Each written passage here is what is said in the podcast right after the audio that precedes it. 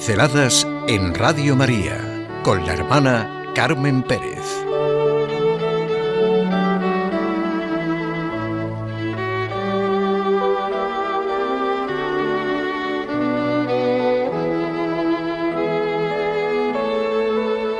Diálogo entre dos actitudes vitales. Es un hecho que la ciencia es un modo de ser del hombre. Es un hábito de la inteligencia que determina su modo de pensar y de vivir. El rigor, la precisión, el predecir resultados, el interpretar la naturaleza, el análisis de los hechos, son un ámbito del saber del que nos beneficiamos diariamente. La certeza de la ciencia es una de las formas de certeza en el ser humano. Y la fe también se da en el ser humano como actitud vital. No es posible vivir sin la fe. Creemos en las relaciones, en las actitudes, en los principios que configuran la sociedad, creemos en lo que es justo y bueno, creemos que las cosas funcionan, creemos en la nobleza de las personas, creemos en los avances de la ciencia, incluso en el corazón del científico, a través del descubrimiento que hace del universo, se manifiesta la fe. Donde existe lo inteligible, existe la inteligencia. Es evidente que el mundo está extraordinariamente penetrado de inteligencia. Se han celebrado congresos, bueno, en el Vaticano, en el mundo entero, sobre las relaciones entre la ciencia y la religión. No existe ninguna oposición entre la comprensión de la fe respecto a la creación y la evidencia de las ciencias empíricas.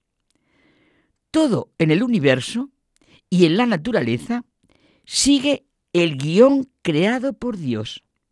La creación, como dijo Tomás de Aquino, es la relación fundacional y continua que liga a la criatura con el Creador, causa de todo ser y llegar a ser. Ciencia y fe. Y ciencia y religión, aunque sean vistas por muchos como parcelas rivales o en competencia, de hecho no lo son, como nos lo ha mostrado tanto Benedicto XVI.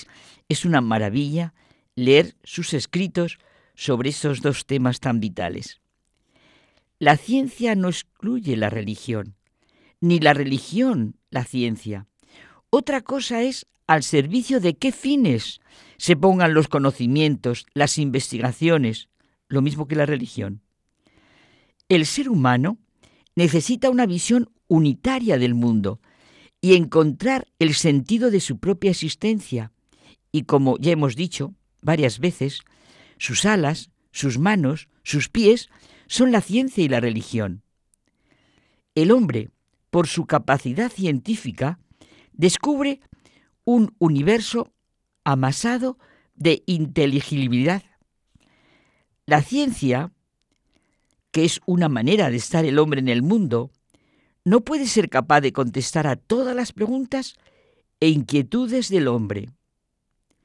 Esta capacidad de pensar y razonar del hombre, que tiene sus propios resultados, no agota nuestra manera de estar en el mundo.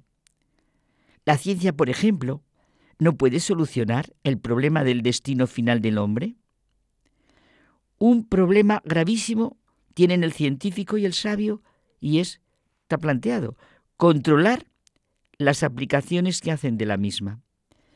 Somos responsables de referir todas las aplicaciones de la ciencia a las finalidades propias de la persona humana la ciencia y la técnica pueden servir tanto para lo mejor como para lo peor. Y eso no lo dice la ciencia y la técnica, sino el sentido de la vida del hombre, sus principios. ¿Quién, más allá de la ciencia y de la técnica, puede decir en qué sentido se orienta el progreso? Y nos encontramos con lo de siempre, la libertad y la responsabilidad del hombre. La existencia de un enfrentamiento entre ciencia y fe es del todo artificial. Es, no sé si decir, un subproducto de muchas mentes humanas. No creo que nadie, de manera seria, pueda creer que la ciencia, una de las formas de conocimiento del hombre, de interpretar el hombre la naturaleza, puede solucionar todos los problemas. El cientismo es realmente una momia. Los científicos se apoyan en que el mundo es racional e inteligible. Toda la tarea científica está construida sobre la racionalidad de la naturaleza. Cuanto mayor es el avance de las ciencias, más amplio y preciso es nuestro conocimiento acerca de la estructura y el orden de nuestro mundo. La finalidad, la direccionalidad, es crucial en nuestra interpretación del mundo. Ese sentido de la finalidad que ya vio el pensador Aristóteles, uno de los primeros científicos de Europa, sí, he dicho científico y no filósofo en este momento, como suscribe Leibniz, otro científico y filósofo, y que Tomás de Aquino, Santo Tomás de Aquino, lo toma de él. Qué maravilloso acuerdo entre razón y fe. Es curioso que lo que se llama la quinta prueba atomista para mostrar la existencia de Dios cobra nuevo interés en nuestro momento. Todos los seres naturales remiten al plan de una inteligencia superior. La inteligencia inconsciente de la naturaleza, la direccionalidad de la naturaleza, remite a una inteligencia con mayúscula consciente. ¿El puente entre la ciencia y la fe?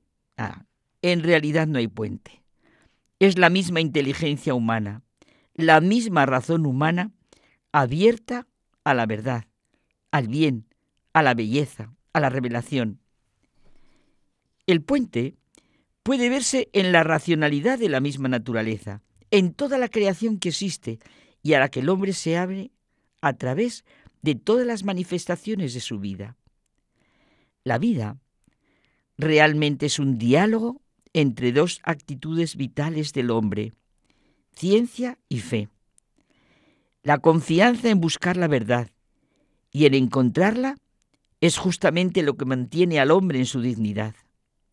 Afirmar que la verdad como tal es inaccesible es absolutizar, canonizar el relativismo, la imposibilidad de principios, de derechos y deberes universales.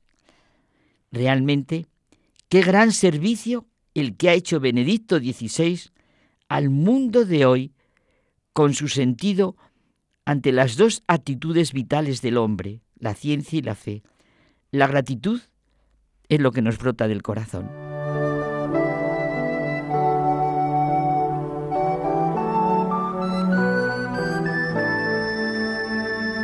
Pinceladas en Radio María con la hermana Carmen Pérez.